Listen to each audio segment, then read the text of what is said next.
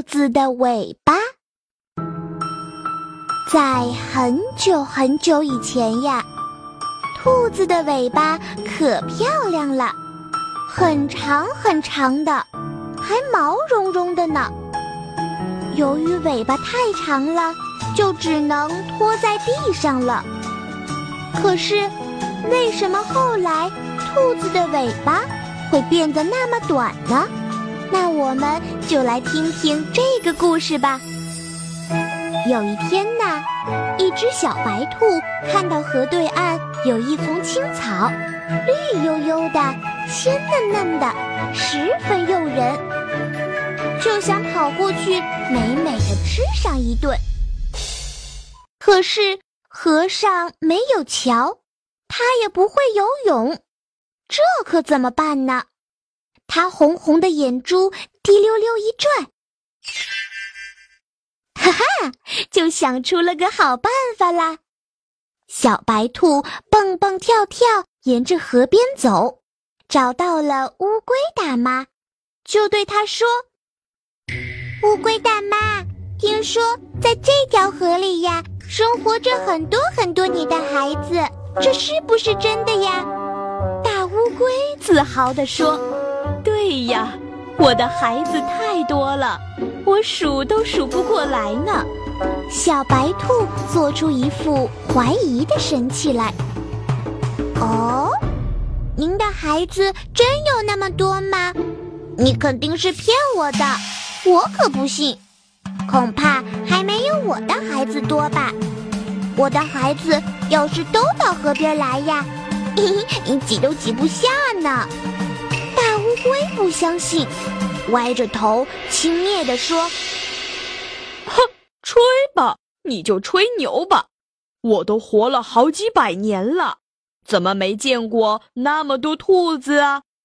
小白兔一听，连忙跳起来说：“嗯，您不信？那好吧，那我们就来比一比，看看是你的孩子多还是我的孩子多。”乌龟可不会认输呢，他认为自己的孩子是最多的，于是就大声地说：“好啊，比就比，谁怕谁呀？对了，那我们怎么比呢？”小白兔一本正经、有腔有调地说：“我们就这样比，你呀，把你的孩子都叫来，浮在水面上。”从河这边到河那边排成排，让我从这边数过去。乌龟不同意了，就说道：“凭什么呀？为什么不让你的孩子过来排成排，让我先数呢？”小白兔连忙解释，生怕乌龟不同意呢。你别着急嘛，你的孩子就在河里，我的还在草原上呢。所以我先数你的孩子，数完了，我也把我的孩子都叫过来，在河边上排成队，让你来数，好不好？这下大乌龟才同意了。嗯，那好吧，我去把我的孩子都叫来吧。于是，乌龟连忙钻到水里去叫它的孩子们。一会儿功夫，就带来了很多很多乌龟，它们黑压压一片浮在水面上，整整齐齐排成了两行，从河这边一直排到了河那边，真像是一座桥。我的孩子都来了，你快数吧，别数错了哟。小白兔高兴极了，就呼的一声。跳到了一只小乌龟的背上，知道了，知道了，不会数错的。一、二、三、四，它就这么一边跳一边数，一、二、三、四、五、六、七、八，嘿，数着数着就数到对岸了。小白兔得意极了。